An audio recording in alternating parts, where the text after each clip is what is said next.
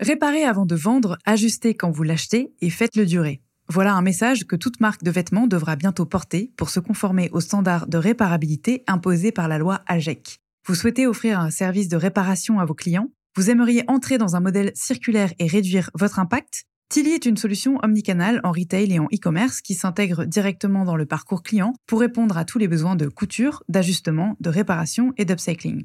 Au-delà du service digital de retouche à domicile ou en boutique pour vêtements et décorations d'intérieur, c'est aussi un outil pour démontrer vos engagements en matière de durabilité, d'amélioration de l'expérience client et d'optimisation des taux de vente et de retour. Au fil des réparations, Tilly vous permet également de collecter des données pour retracer et améliorer le produit et la chaîne de valeur dans son ensemble. Toutes les infos sont disponibles dans l'espace partenaire du site tilly.fr, t i 2 l ifr We just have too much stuff that's being produced. Bienvenue dans Onward Fashion, le podcast des solutions business pour une mode durable. Je suis Victoire Sato, cofondatrice de The Good Goods, le premier média francophone sur la mode responsable. Sur ce podcast, je reçois des femmes et des hommes porteurs de solutions pour accélérer la transition de la mode et du luxe. Outils tech, conseils de marques engagées ou en transformation, partage d'expertise, ce podcast est conçu comme une bibliothèque de solutions concrètes, centralisées et immédiatement disponibles pour guider l'industrie vers un développement durable. Je vous donne rendez-vous tous les 10 jours sur la plateforme d'écoute de votre choix. Vous abonner à la chaîne présente le double avantage d'être notifié à la sortie d'un épisode et de nous soutenir en un seul clic. Nous avons également une newsletter business mensuelle à laquelle vous pouvez vous inscrire sur thegoodgoods.fr. Bonne écoute! Une matière, plusieurs filières. Le lin à usage textile pousse majoritairement dans l'hexagone sur des parcelles conventionnelles ou bio. Il est ensuite baladé sur les différentes étapes de sa transformation, souvent en Chine, parfois en Europe et depuis plus récemment intégralement en France. Ces lins ne sont pas régulés par les mêmes certifications, pas tributaires des mêmes conditions de sélection, pas soumis au même coût sur deux types de marchés. Si vous faites partie de l'écosystème textile et mode et que ça vous semble déjà bien compliqué, imaginez ce que ça représente côté consommateur. Si vous tenez compte du fait que, plus que pour toute autre matière, le rendement est intrinsèquement dépendant de la qualité des sols et des faveurs du climat, vous comprenez qu'on aborde aujourd'hui la question avec une marque et une ingénieure agronome. L'un français, l'un bio, état des lieux et perspectives d'avenir, place à Marion Lemaire, fondatrice de Splice, et Pauline Laurent, coordinatrice chargée de projet pour l'association Lin et Chanvre Bio. Bonne écoute Pauline, Marion, bienvenue. Merci d'être là. On dédie cet épisode euh, au lin avec euh, une approche euh, à la fois ingénieriale qui est représentée par toi, Pauline, et puis plus indus avec toi, Marion, et ta marque Splice. Est-ce que je peux vous demander de vous présenter pour commencer? Oui, bonjour. Donc, je m'appelle Pauline Laurent. je suis ingénieure agronome. Donc, aujourd'hui, je travaille pour l'association Lin et Chambre Bio en tant que coordinatrice des actions et euh, plus spécifiquement, je travaille sur le, les actions qui concernent donc le lin textile bio. Euh, avant, de travailler euh, pour lin et chanvre bio, j'ai un parcours classique d'ingénieur, on va dire au niveau des études. Donc j'ai fait une école d'ingénieur agronome qui s'appelle AgroParisTech, en centrant mon parcours sur le développement agricole. Et puis ensuite, j'ai travaillé pour une association en Normandie euh, sur l'accompagnement des producteurs euh, à, à, la réduction d'intrants, euh, donc la réduction de l'usage des produits phytosanitaires euh, sur les fermes. Euh, pendant trois ans et donc ça, cela fait un an que je travaille pour l'un et chanvre bio maintenant sur le terrain donc on, on c'est une asso je présente l'asso? Ou peut-être après Ouais, juste après. Ok. J'avais une petite question. Est-ce que tu saurais expliquer euh, euh, ce qui t'a euh, amené à travailler euh, sur la question de, donc, de ce qu'on appelle les produits phytosanitaires, c'est les mmh. pesticides, concrètement? ça. Pesticides, engrais. Oui. c'était quoi ta motivation intrinsèque? Ma motivation, c'était déjà de travailler avec des agriculteurs au plus près du terrain et euh, pour moi, le changement dans les pratiques vis-à-vis -vis de l'urgence euh, environnementale, climatique et aussi euh, au niveau de la pollution de l'environnement, c'était vraiment d'accompagner sur le terrain les gens qui sont les premiers concernés, en fait, qui utilisent ces produits, qui en souffrent même, donc qui peuvent en être les premières victimes. Donc les agriculteurs. Les agriculteurs. Euh, et travailler vraiment avec eux pour voir euh, quelles solutions existent, qu'est-ce qu'ils peuvent mettre en place. Et finalement, les, les aider dans leur démarche. et donc c'est aussi beaucoup passé par de l'agriculture de groupe, ce qu'on appelle de l'agriculture de groupe. Donc, c'est travailler en réseau avec d'autres agriculteurs, ne plus se sentir isolé techniquement et mentalement euh, dans le changement aussi de pratique. Parce que le monde agricole euh, est assez... Euh, enfin, tout le monde s'observe, tout le monde se voit. donc, initier un changement sur une ferme, c'est, ça peut être compliqué techniquement, mais c'est aussi compliqué mentalement, souvent. Donc, euh, j'offrais un accompagnement à la fois technique et psychologique. Et euh, le fait d'avoir, euh, de travailler en groupe aussi, c'est vraiment un atout euh, pour lever les freins au changement qui, qui, peuvent être assez forts sur les fermes. Et donc, mon idéal, c'était d'avoir cet impact au plus près du terrain, dès la source en fait d'utilisation des produits. Et ça, euh, je m'interroge avec euh, l'image de, des étudiants agro-paritech qui ont déserté leur mm. diplôme récemment. Euh, c'est une formation que tu as l'impression d'avoir eue et, un, et un discours qui a été tenu par, par les profs que tu as eu, tu vois, d'aller vers moins de pesticides, plus de bio, ou c'est une formation que tu as, qui est autodidacte un peu? Je dirais que c'est un mix. On a la possibilité dans cette école d'avoir accès à, à, des professeurs qui qui sont euh, orientés euh, vers euh, la réduction des produits, vers l'autonomisation des agriculteurs aussi, la réduction des charges, enfin ce qu'on appelle une agriculture économe et autonome en fait, qui va favoriser un peu l'empowerment des agriculteurs, si on peut dire ça. mais c'est une école où il y a une diversité de points de vue, donc on peut aussi très bien prendre des cours où ou des parcours euh, qui ne sont pas orientés euh, dans cette direction-là. Donc moi, j'ai choisi euh, dans mes études de partir plutôt sur une agriculture alternative, d'autres visions de l'agriculture que celle classique et majoritaire aujourd'hui. Euh, et c'est l'école nous offre l'opportunité aussi d'assister à des débats, à des, des conférences, des expositions, euh, de rencontrer des, des acteurs euh, de la transition agricole et agroécologique.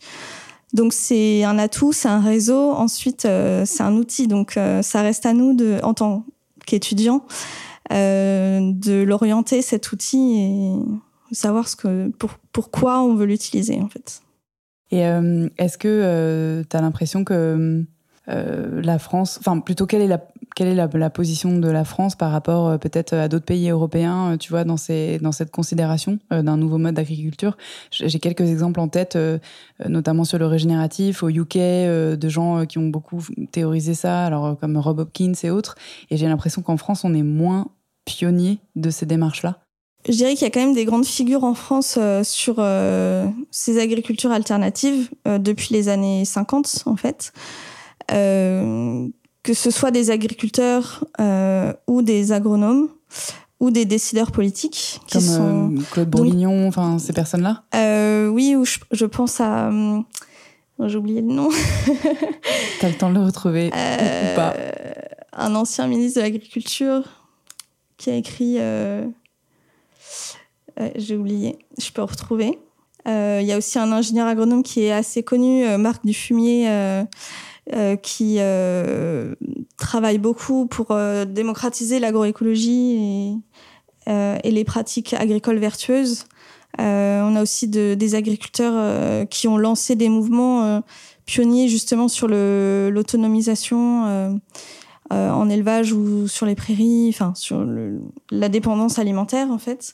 Mais j'ai l'impression que ça traverse moins, enfin ça transperce moins jusqu'au grand public. Euh, et au niveau des politiques publiques, euh, pour moi, c'est un gros, enfin une grosse question aujourd'hui euh, sur euh, quel est le projet de la France euh, pour 2030 ou 2050 en agricole, parce que ça, ça, pour moi, en fait, l'agriculture, ça, c'est source de beaucoup de problématiques actuelles, mais la source aussi de beaucoup de solutions. Euh, parce que là, on va parler du lin, mais évidemment, euh, tout le système agricole, c'est aussi l'alimentation. Donc, ça touche aux questions de souveraineté alimentaire, euh, de maîtrise aussi euh, de la santé, euh, de la qualité de l'eau, des sols, de la biodiversité. Donc, c'est de multiples questions auxquelles l'agriculture peut apporter de multiples réponses et de solutions. Mais encore faut-elle qu'elle soit encouragée aussi à toutes les échelles, en fait, que ce soit au niveau local, mais aussi au niveau régional, national, européen. Et je dirais qu'aujourd'hui, le mouvement, enfin, quand on, disons que là, les, grandes lignes de l'agriculture 2030 euh, portées par la France, c'est euh, numérique, robotique et génétique. Ce qui sont pas forcément, pour moi, les solutions euh, d'avenir pour une agriculture vivante. Oui, j'allais dire, ou alors c'est un avenir un peu plus morbide que vivant. en effet. Euh, c'est hyper intéressant. On est vraiment là avec le, contexte de pénurie euh, à venir en termes de pétrole et d'énergie en général. On est en plein dedans. Donc, euh, je suis très contente d'enregistrer cet épisode. Marion, un autre parcours. toi, tu es un, comment on peut appeler ça, un transfuge de profession? Transfuge, là, là. alors, pour moi, c'est un terme positif. Mais tu as euh, oui, un parcours euh, très atypique. Raconte-nous. Atypique, oui. Donc, Marion Lemaire, donc moi, je suis la fondatrice de la marque Splice, qui fait des vêtements en lin français, euh, intégralement transformés et fabriqués en France. Et moi, j'ai une formation, j'ai fait du droit et de l'informatique. Donc, j'ai déjà à la base de formations qui sont qui étaient pour moi complémentaires, mais qui ne le sont pas forcément. Donc, j'ai travaillé en tant que consultant dans l'informatique pendant 20 ans, dans la banque. Et en fait, j'ai donc j'ai fait 20 ans, j'ai eu mes trois enfants et puis euh, quand les enfants étaient petits, on a commencé avec mon mari à l'époque à, prendre conscience en fait de des enjeux, tous les enjeux euh, liés au réchauffement climatique et et à la délocalisation. Pour nous, c'était super important. Et, euh, donc on s'est mis assez, en fait, j'allais dire progressivement, mais quand même assez violemment à changer notre façon de vivre, à dire bon ben voilà, maintenant il faut qu'on consomme local. On cherchait le local, le, naturel, donc le bio autant que possible, en privilégiant le local sur le bio quand il fallait choisir entre les deux. Donc ça, c'est vraiment pour la vie quotidienne. Euh, arrêter de prendre l'avion, on s'est mis à plus acheter de produits transformés, à tout faire nous-mêmes, euh, plus consommer de plastique du tout. Euh, ça, c'était par rapport à comment dire à l'hypothèse d'un avenir. Enfin, c'était la question de l'avenir de tes enfants qui t'inquiétait ou tu vois le déclic, ça a été quoi? Sans même penser à mes enfants, en fait, c'était en se disant, en fait, là, on va dans le mur. Ouais, il faut vraiment changer nos habitudes et forcément, ce qui nous attend, en fait, enfin, on s'est dit, ça sera plus doux si on change nos habitudes maintenant que si on attend d'être au pied du mur. Bon, après, quand tu es le seul à le faire, ça, ça change pas grand-chose. Enfin, à l'échelle de, de, la France, ça change pas grand-chose. Ça, diminue ton éco-anxiété perso, ben, en tout cas. Tu, dis, tu dis, je fais ce que je peux en tous les cas. Je, fais, je, je, contribue à ma petite échelle hmm. à, ce que, à ce que, à ce qu'on se rapproche le moins vite du mur. Et puis le jour où, de toutes les façons, on s'était dit qu'on le vivrait ce jour où ça allait être compliqué et où on allait avoir des restrictions fortes, ben nous, on sera préparés. Enfin, t'as plus, t'as, pas cette violence à partir du moment où tu te prépares, où tu changes, en fait, où tu te mets à vivre, euh, en fait, comme on s'est dit, en fait, on, revit un peu comme vivaient nos grands-parents quand ils étaient petits, quoi. Où tu fais tout toi-même, euh, tu, tout, tout est long, en fait.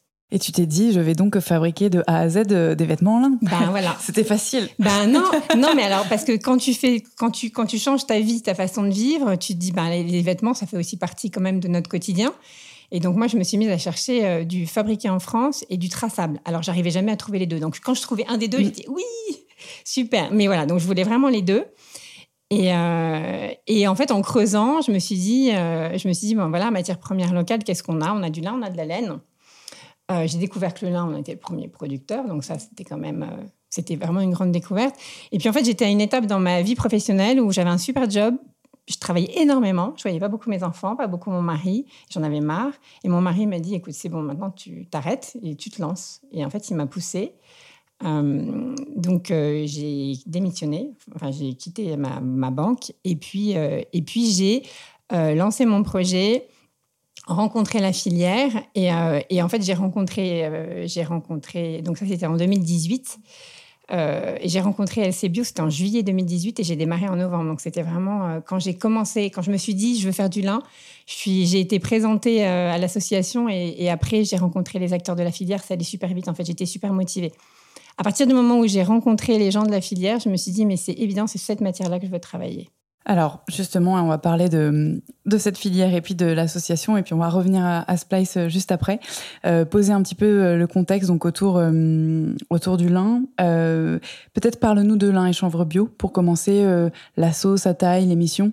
Donc, lin et chanvre bio, c'est une petite association qui a été créée en 2013 par des producteurs de lin bio qui cherchaient en fait des débouchés pour leur lin bio.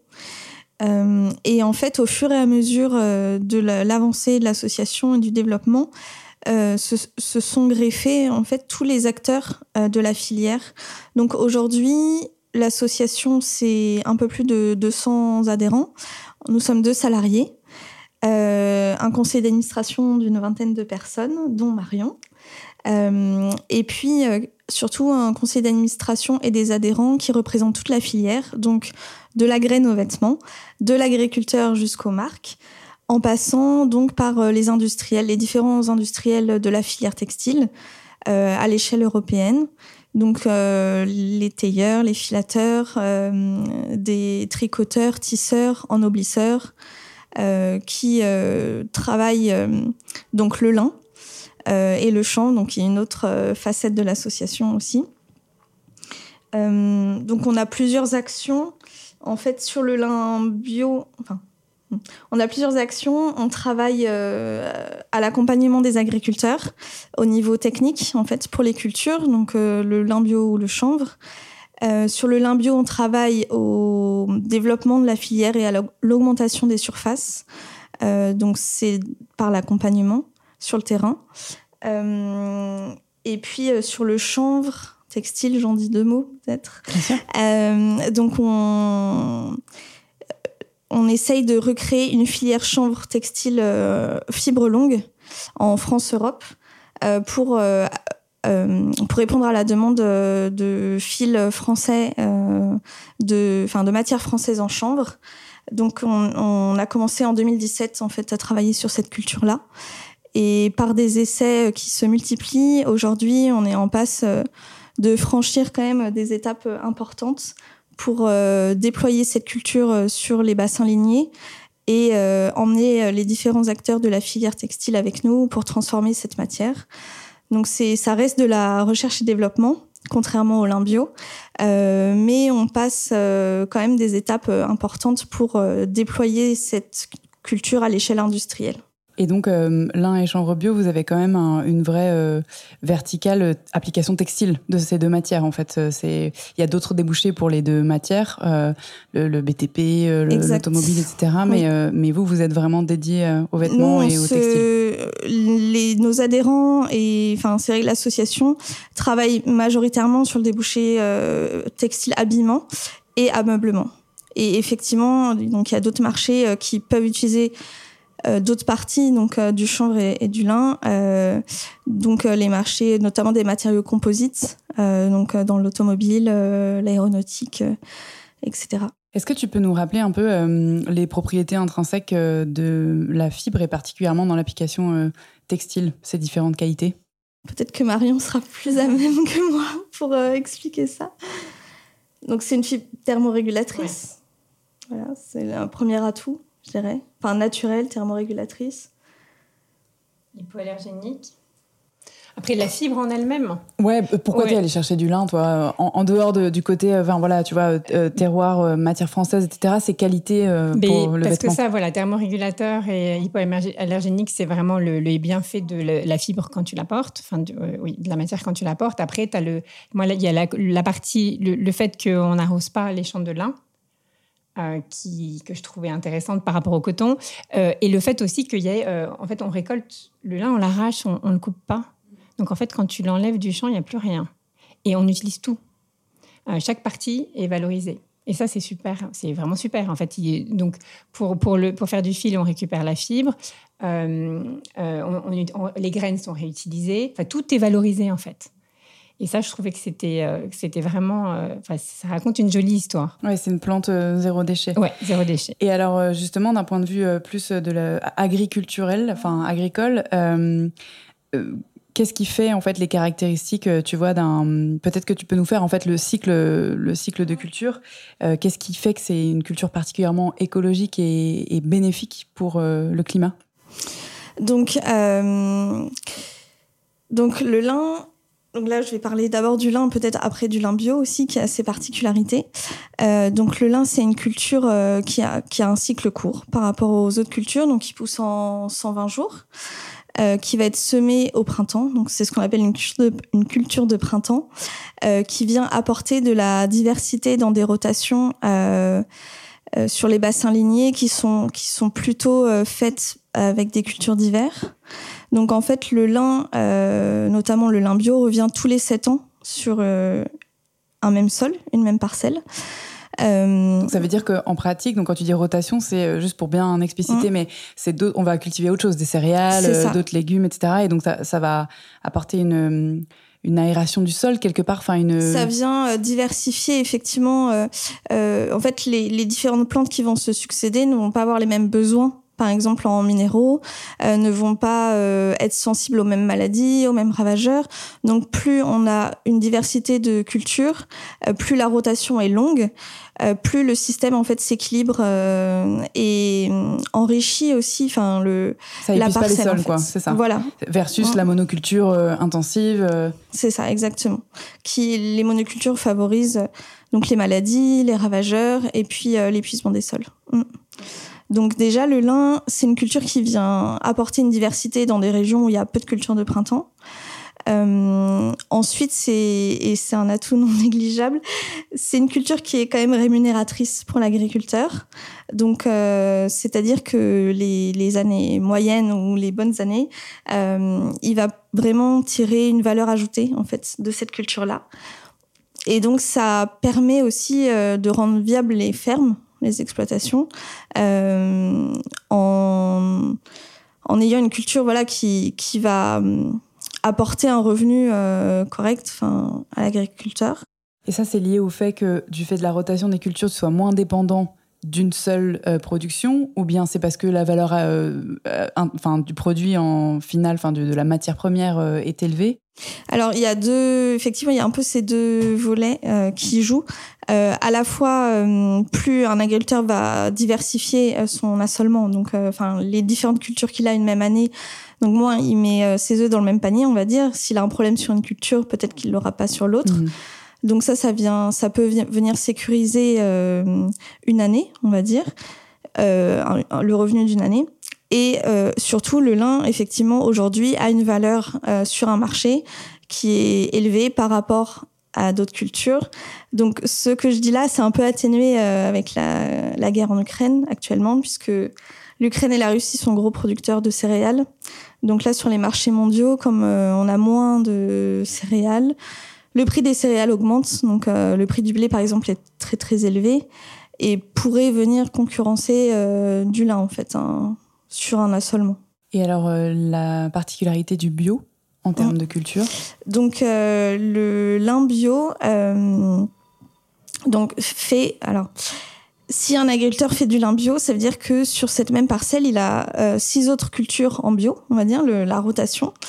donc en général, ceux qui cultivent du lin bio ont une, une, partie ou la totalité de leur exploitation, enfin de leur ferme en agriculture bio.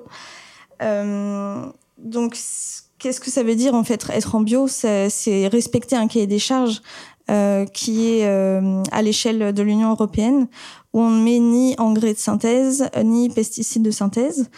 Donc pesticides, ça veut dire herbicides, insecticides, régulateurs de croissance, fongicides. Donc des produits qui viennent réguler les populations de ravageurs ou les populations de mauvaises herbes entre guillemets. Euh, sur une parcelle. Euh, en agriculteur bio, un, agriculteur va réfléchir, enfin, un agriculteur va devoir jouer sur d'autres euh, paramètres pour réguler ses populations d'insectes ou ses populations d'herbes. Et donc, ça implique en fait un niveau agronomique, on va dire, souvent plus élevé. Une rotation qui va être construite de telle sorte à, à atténuer les risques en fait sur le lin, euh, donc c'est ce qu'on appelle des leviers agronomiques qui sont mis en place euh, sur, la sur la parcelle ou sur l'échelle de la ferme. Euh, et donc en fait, produire en bio, ça va au-delà de juste enfin, la parcelle en fait. C'est vraiment un système de production qui va aussi euh, protéger les sols, protéger la biodiversité, protéger la qualité de l'eau, protéger la santé de l'agriculteur et potentiellement la santé des consommateurs ensuite euh, in fine. Et on, entend, euh, enfin en tout cas on a pu entendre un argument euh, en défaveur du lin bio qui était celui de euh, la très faible dépendance justement aux pesticides et aux engrais de, des cultures de lin conventionnelles. J'imagine que c'est pas faux, mais du coup c'est quoi le, vraiment le différentiel, tu vois? C'est une question, c'est une question éminemment politique. On est là pour ça, vas-y. comment je tourne ça? Donc le lin bio, on va dire que c'est la cerise sur le gâteau euh, dans la famille du lin. déjà, le lin bio, ça représente très, peu de surface aujourd'hui. Par rapport au lin, c'est moins de 1% des surfaces, donc ça reste euh, minime. Sachant que le lin, on le rappelle, mais là, les derniers chiffres, c'est 0,4% de l'offre textile mondiale en général. Donc c'est 1% des 0,4%. c'est ça, donc le lin bio, c'est la goutte d'eau dans la goutte d'eau, en fait. Euh, par contre, euh, aujourd'hui, sur le, en conventionnel, on a un, grand éventail de pratiques. Euh, donc, il y a des agriculteurs qui, qui utilisent très peu d'intrants, d'autres qui en utilisent plus. Euh, selon les territoires, selon les outils sur la ferme, selon les pressions aussi, enfin selon l'année en fait, météo, etc. le lin bio sous label agriculture bio garantit euh, aucun produit chimique de synthèse par un cahier des charges et par des contrôles réguliers. Euh, ces dernières années, les surfaces sans lin ont énormément augmenté. Euh, on observe aussi sur le terrain que on peut, on peut faire face à de plus en plus de difficultés sur la culture du lin du fait de, de, du retour du lin sur les parcelles plus fréquemment. Par exemple, la rotation, ce dont je parlais tout à l'heure, une rotation de 7 ans, c'est l'idéal pour, pour du lin. On a du lin qui revient, par exemple, tous les, tous les 5 ans, tous les 4 ans. Donc ça, ça provoque euh, plus de risques en fait, de maladies et donc plus de traitements euh, potentiellement sur la culture. On a aussi, c'est couplé à un phénomène de fermes qui s'agrandissent. Euh, qui augmente en fait en surface. Donc plus on a de surface, euh, moins on va être apte à aller observer ces parcelles, euh, à aller euh, traiter, on va dire, au moment adéquat. on va plus utiliser des produits en systématique, en fait. Donc, ce qui peut provoquer une augmentation de l'utilisation des produits. Donc, en fait, c'est des choses comme ça couplées, enfin additionnées, qui font que, enfin, le lin en soi. Enfin, c'est pas parce qu'on fait du lin que c'est peu traité. Ça va dépendre en fait d'un système, euh, d'un système euh, agricole sur le territoire et sur la ferme. Tu veux dire qu'en dehors du scope finalement de l'appellation bio, qui est très définie, le reste c'est un peu chacun ses pratiques. Euh.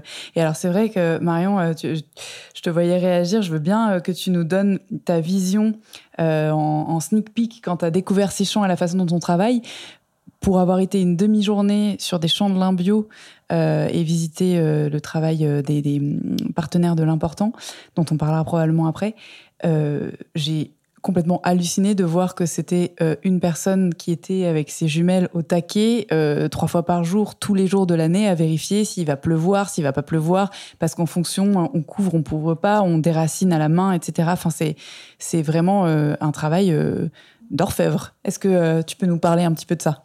C'est chez Méline que vous êtes ouais. Alors, on est peut-être allé chez la personne euh, euh, la, plus, comment dire, euh, la plus, la plus impliquée, la plus convaincue, la plus scrupuleuse. non, bah, non, enfin moi je les connais pas tous, hein, mais j'en connais quand même pas mal d'agriculteurs bio.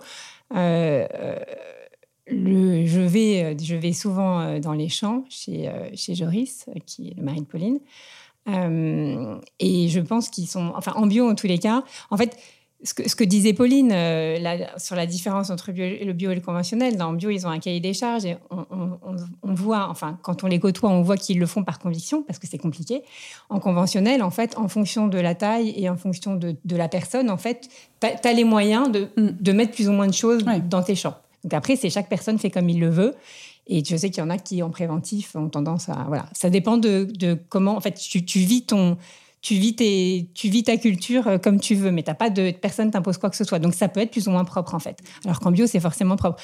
Et donc moi, quand je les vois travailler en bio, tu, en fait, rien. En fait, quand tu les vois travailler, tu as l'impression, tu as l'impression que c'est facile, mais quand tu regardes la façon dont ils font, tu te rends compte que rien n'est laissé au hasard. En fait, tout est réfléchi. Euh, tout est réfléchi, rien n'est très prévu à l'avance parce qu'ils sont complètement dépendants de la météo, mais pour tout. La température du sol, le temps qu'il a fait là, le temps qu'il va faire demain, le temps qu'il va faire dans une semaine, dans deux semaines, dans trois semaines. Donc tout est... Euh, en fait, c'est du travail, tu, te rends compte que c'est... Euh, en fait, ils sont obligés de suivre de très près pendant toute la durée de la culture la parcelle pour pour avoir la bonne action au bon moment en fait. Et comme c'est tout est complètement tout est complètement mécanique et ça dépend vraiment de l'œil de la personne qui le fait. Et même, euh, parce que moi, je vais les voir même pour les semis, donc le tout début du cycle, et même le semis, si tu plantes pas à la bonne profondeur, tu vois, as vraiment, déjà là, tu as l'enjeu de quelle densité de graines je vais mettre et à quelle profondeur. Et tu es à un centimètre près. Hein. Donc, c'est euh, c'est vraiment du. C'est un peu un travail d'orfèvre, en fait. Enfin, moi, c'est vraiment l'impression que ça me donne. Mais je te dis, encore une fois, c'est vraiment. C'est vraiment. Quand tu vois ça, tu te dis, c'est vraiment une démarche euh, et c'est de la conviction. Tu le fais pas juste pour faire du bio et gagner plus, quoi. Oui, sachant que ça, euh, oui. Si, je peux rajouter Bien sûr. quelque chose. Euh, en fait, le, en agriculture bio, ça force à être à la fois très prévoyant, puisqu'on on va utiliser des leviers, ce que je parlais tout à l'heure, des leviers agronomiques, des, des méthodes de culture euh, qu'il faut mettre en place en amont pour éviter d'avoir des problèmes le plus possible sur sa culture. Par exemple, la rotation, elle peut être prévue 5 à 7 ans avant. Enfin, quand un agriculteur sème du lin, en fait, il l'a prévu euh, il y a déjà 5 ans ou 7 ans. Euh, et en même temps, il faut savoir être très réactif, notamment sur le lin, puisque le lin, c'est une culture euh, qui va être, que ce soit en bio ou en conventionnel, qui va réagir très vite aux conditions météo, à la qualité du sol. Donc en fait, c'est une culture quand même assez sensible, on va dire, euh, qui a, on a besoin d'être pointu agronomiquement. C'est pas une culture facile, que ce soit en bio ou en conventionnel.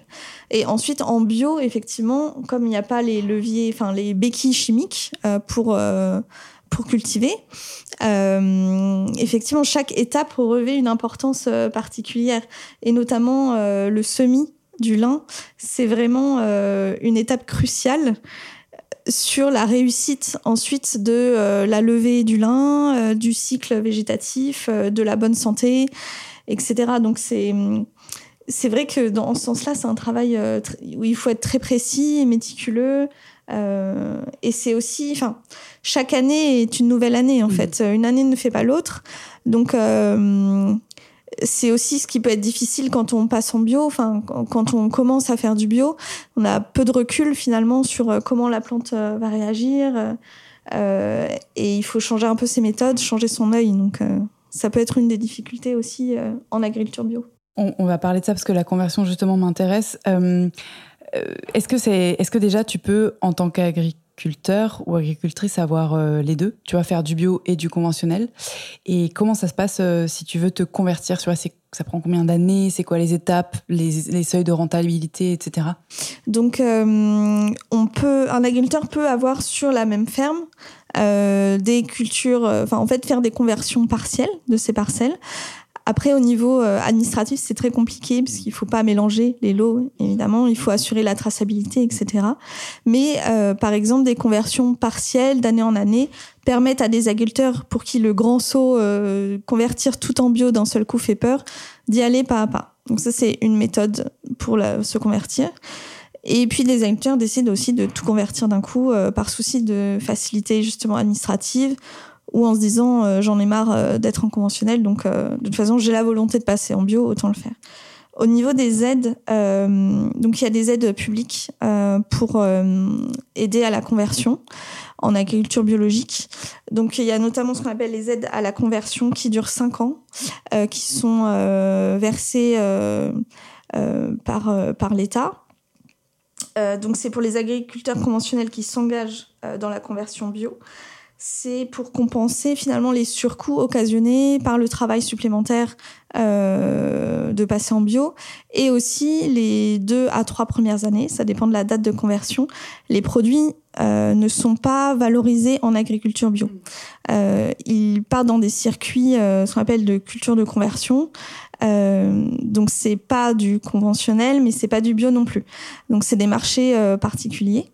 Mais t'as un rendement moindre et t'as pas encore euh, Le prix. le prix, euh, Le de prix vente. du bio, ouais. Donc c'est un ça. peu la double peine. Et ça, ça dure combien d'années euh, Donc ça, c'est deux à trois ans, on va dire, euh, selon la date de conversion de l'agriculteur. Et euh, en général, au bout de deux ans, donc la parcelle est considérée comme agriculture bio. C'est-à-dire que ça fait deux ans qu'elle n'a pas reçu euh, de traitement. Et là, euh, les produits partent en circuit euh, agriculture biologique et donc sont payés au prix agriculture biologique.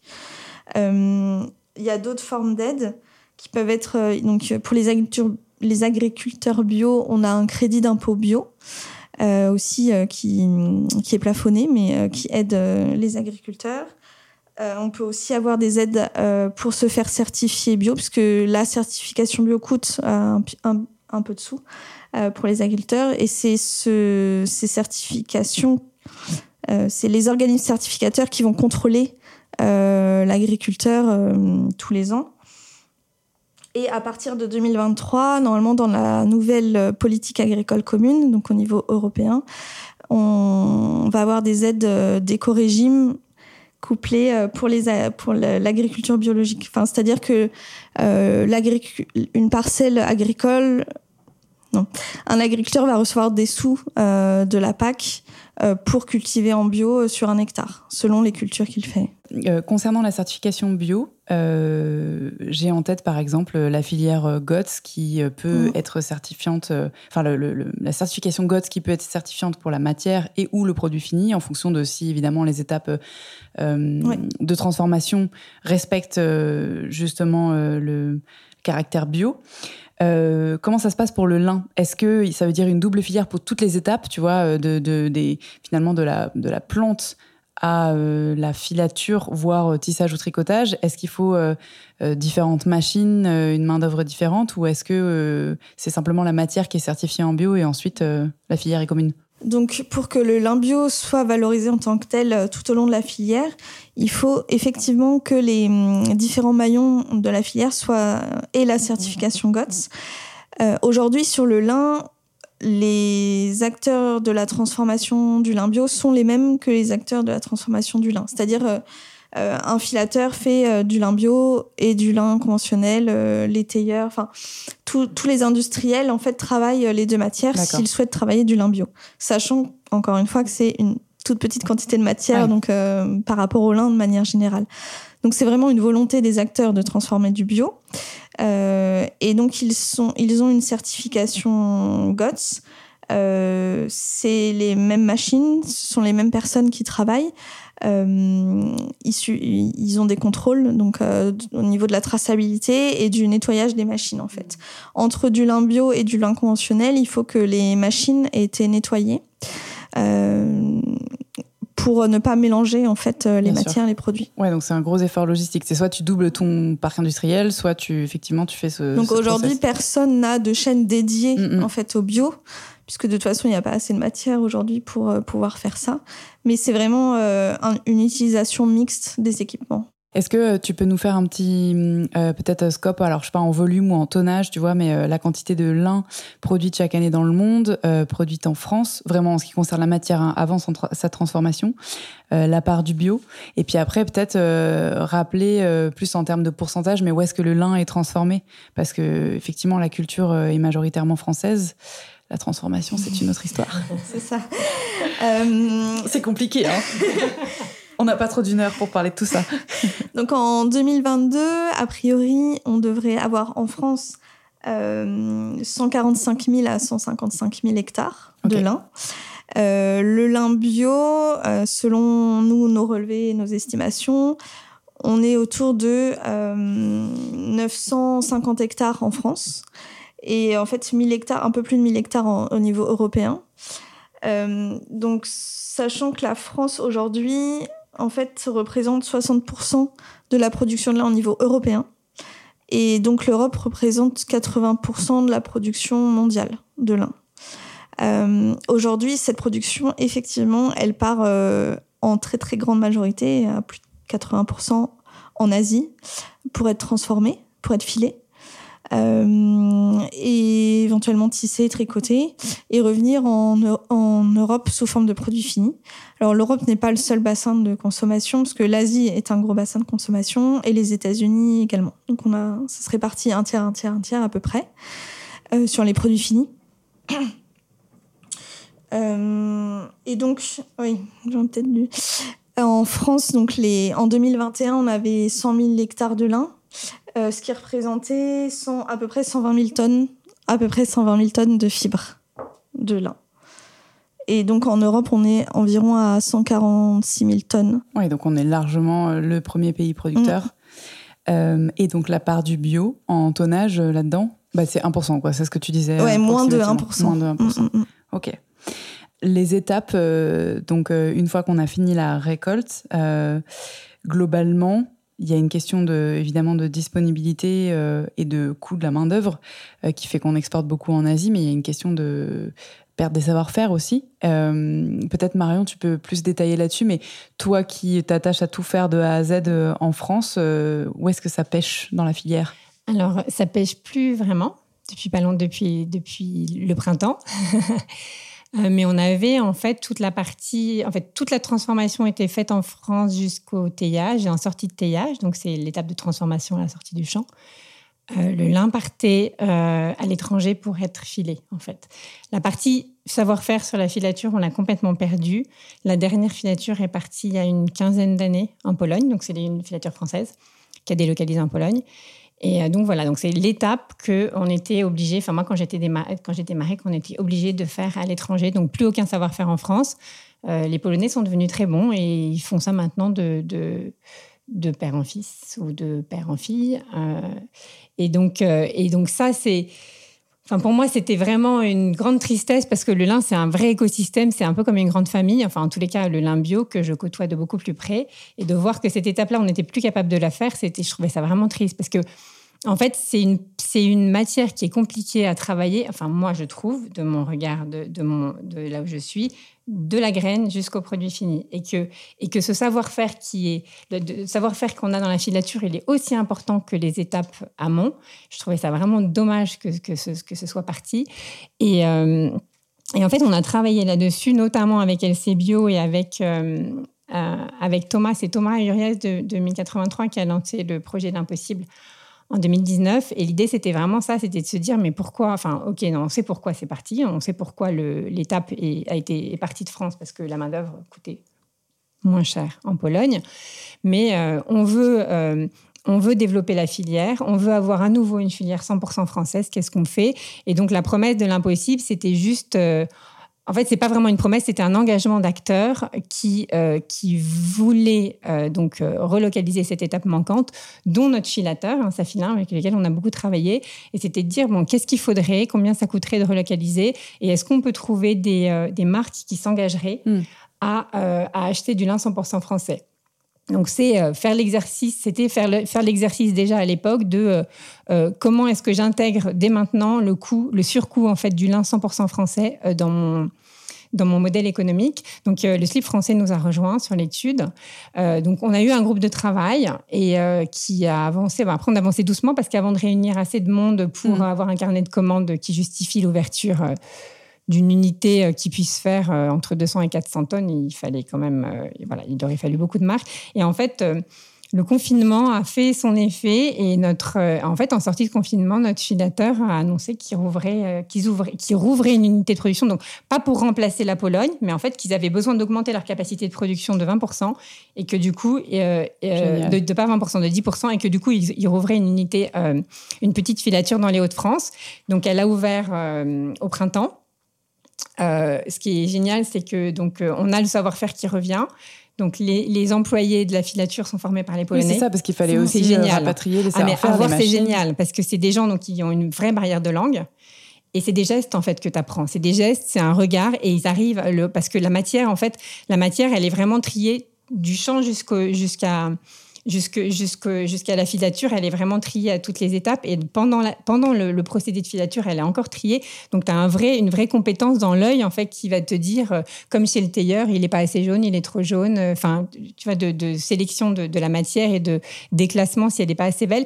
Et moi, je les ai vus, euh, je, suis déjà allée visiter trois fois, hein, la filature, en, un mois et demi. et tu vois euh, le transfert de compétences par des gestes et euh, donc avec malgré cette barrière de langue, mm. donc les Polonais sont venus reformer les Français. Donc on a cette unité là qui est opérationnelle. Moi ça y est, j'ai réservé mes premières, j'ai réservé mes premiers kilos et on a en fait c'est comme s'il y avait une, un engouement sur la relocalisation. il y a la, la, coopérative Natop qui a ouvert aussi une filature en Normandie cette fois, que je vais visiter à la rentrée.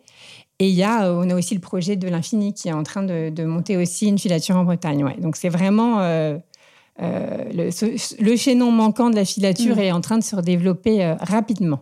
Alors attends, c'est important parce qu'il va y avoir plusieurs euh, call to action ou participate dans ce podcast. Le premier étant, si vous êtes une marque et que vous voulez travailler le lin et que vous voulez participer à la, restructuration euh, de l'ensemble de la filière en France, euh, c'est important de effectivement faire un genre de précommande de, de, soit de de matière quoi, soit de s'engager voilà d'emblée à acheter X X euh, mètres ou X tonnes euh, de fil euh, pour participer au financement en amont mm. finalement et à la pérennisation de cette activité parce que c'est sûr que post-confinement il peut y avoir cet élan mais l'idée et l'enjeu c'est que ça, ça dure à long terme.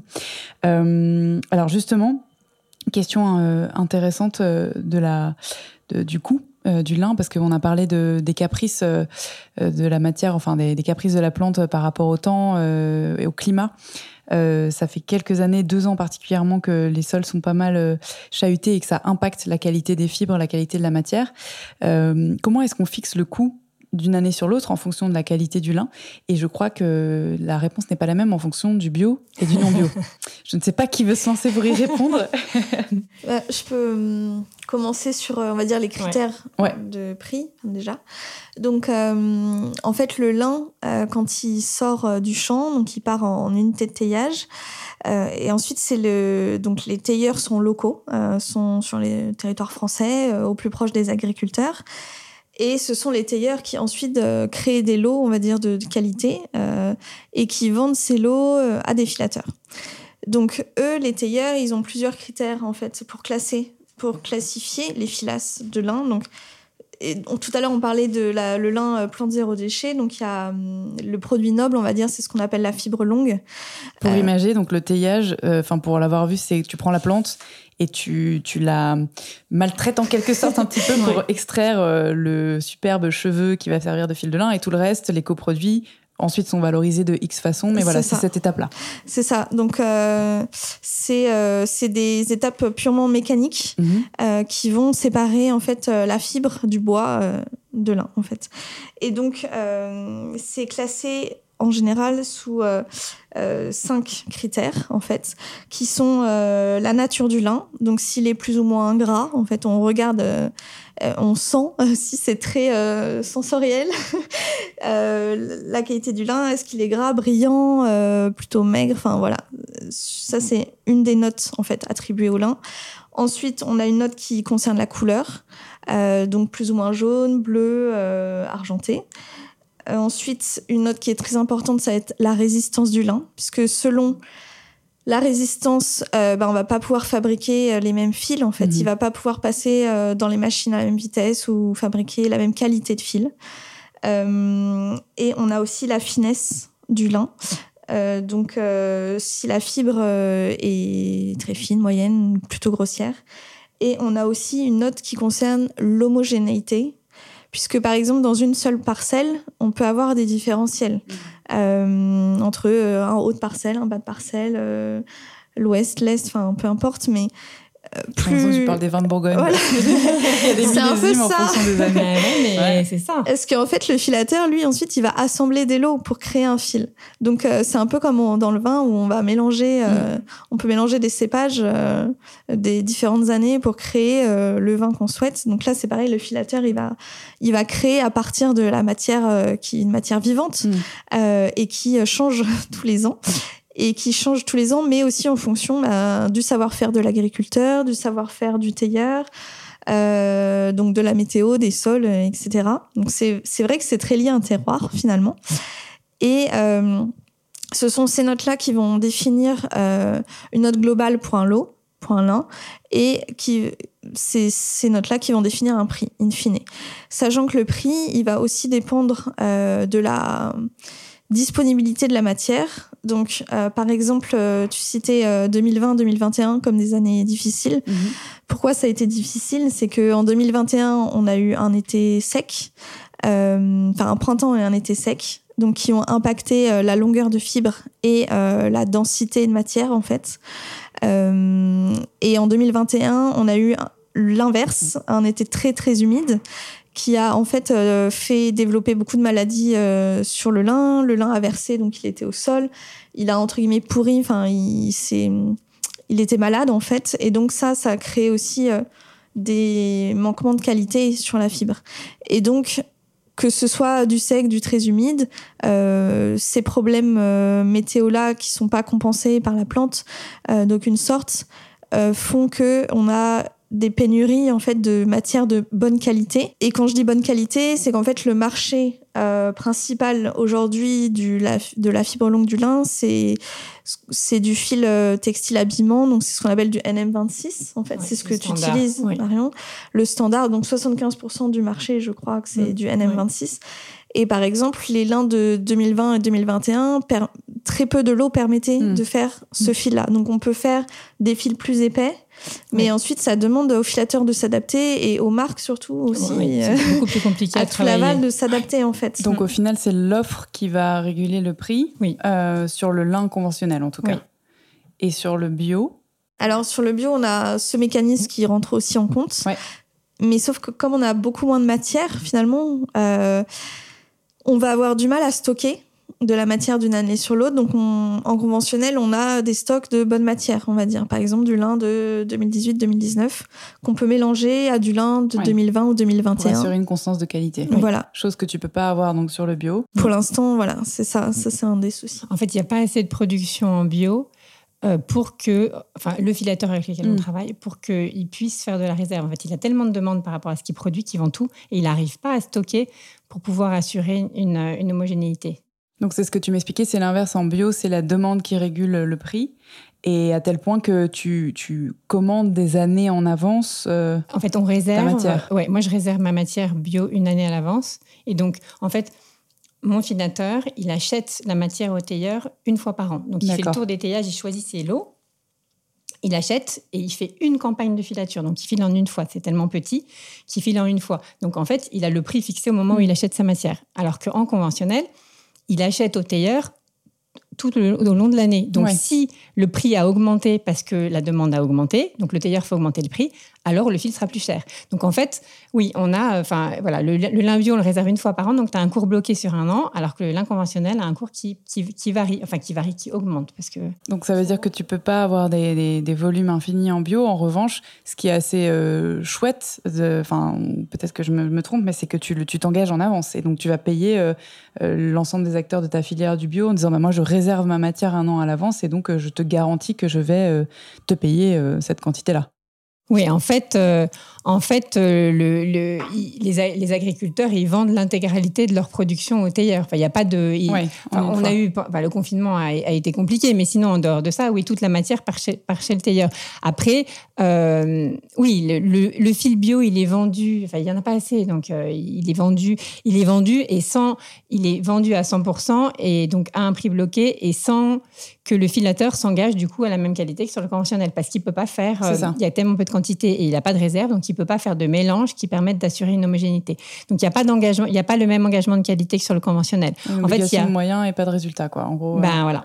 Et donc ça veut dire que toi, euh, tu t'engages en tant que marque euh, sur ton produit fini à avoir un produit euh, à un coût constant, un coût de vente final, en tout cas sur un produit en lin bio. en revanche, la qualité peut varier. La qualité peut varier. Alors, euh, coût de vente constant, euh, sauf que le lin bio, j'en achète tous les ans. Donc là, là j'ai Oui. pris, là j'ai fait un bond de, j'ai pris 30% là, tu vois. Depuis. euh, Bah là, là, on vient de, là j'achète le, le- j'achète le bio qui vient d'être filé, c'est de la récolte 2020, mhm.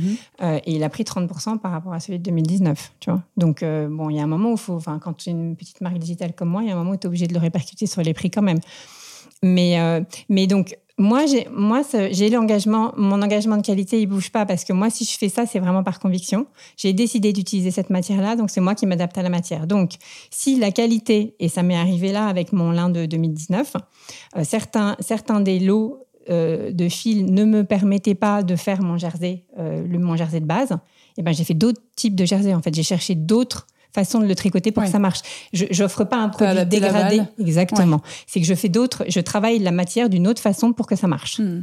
Euh, voilà. Tu es un peu comme les agriculteurs, tu as une flexibilité. euh, Ben, en fait, en fait, à partir du moment où j'ai choisi une matière, c'est moi qui m'adapte à la matière, c'est pas la matière qui va s'adapter à moi. Donc, je, oui, en fait, c'est, pas la façon de fonctionner d'une marque habituelle, c'est que je fais pas, je, je vais pas acheter ce qui correspond à mes besoins, c'est que je fais ce que je peux, ce que la matière me permet de faire, en fait. C'est moi qui m'adapte, oui. Et euh, est-ce que, euh, donc plutôt côté euh, RD, justement, très en amont, euh, et étant donné les prévisions, euh, si tant est qu'on puisse les faire, climatiques de ces prochaines années, est-ce qu'on a une idée de comment est-ce qu'on va pouvoir, tu vois, adapter les, les- cultures, voire même les plantes? Est-ce qu'il y a des transformations génétiques qui sont prévues ou sur lesquelles on travaille? Alors, donc le lin aujourd'hui, il est très dépendant d'un territoire. C'est pour ça qu'il est, donc il est adapté à un climat euh, océanique. Mhm. Euh, donc on le cultive sur une bande entre euh, Caen et Amsterdam. Euh, les dernières années, ces dernières années, les surfaces ont beaucoup augmenté dans des zones euh, peut-être moins favorables aussi à sa culture, sur des terres un peu moins profondes, un peu plus superficielles, des zones où on a moins de moins d'eau. Et aujourd'hui, avec le changement climatique, enfin, les agriculteurs le ressentent déjà, en fait. Euh, par exemple, 2022, c'est une très bonne année. Là, on attend tous la pluie euh, cet été pour le rouissage du lin, donc qui est une étape très importante pour la qualité du lin, où on a besoin euh, d'une alternance de pluie et de soleil. Pour l'instant, on a beaucoup de soleil, on a très peu de pluie. Donc, en fait, la filière et les agriculteurs, en tout cas avec qui je travaille, réfléchissent aussi à, comment euh, adapter la culture, comment adapter les pratiques euh, à, euh, à ces hausses de température ou au décalage du cycle en fait végétatif du lin.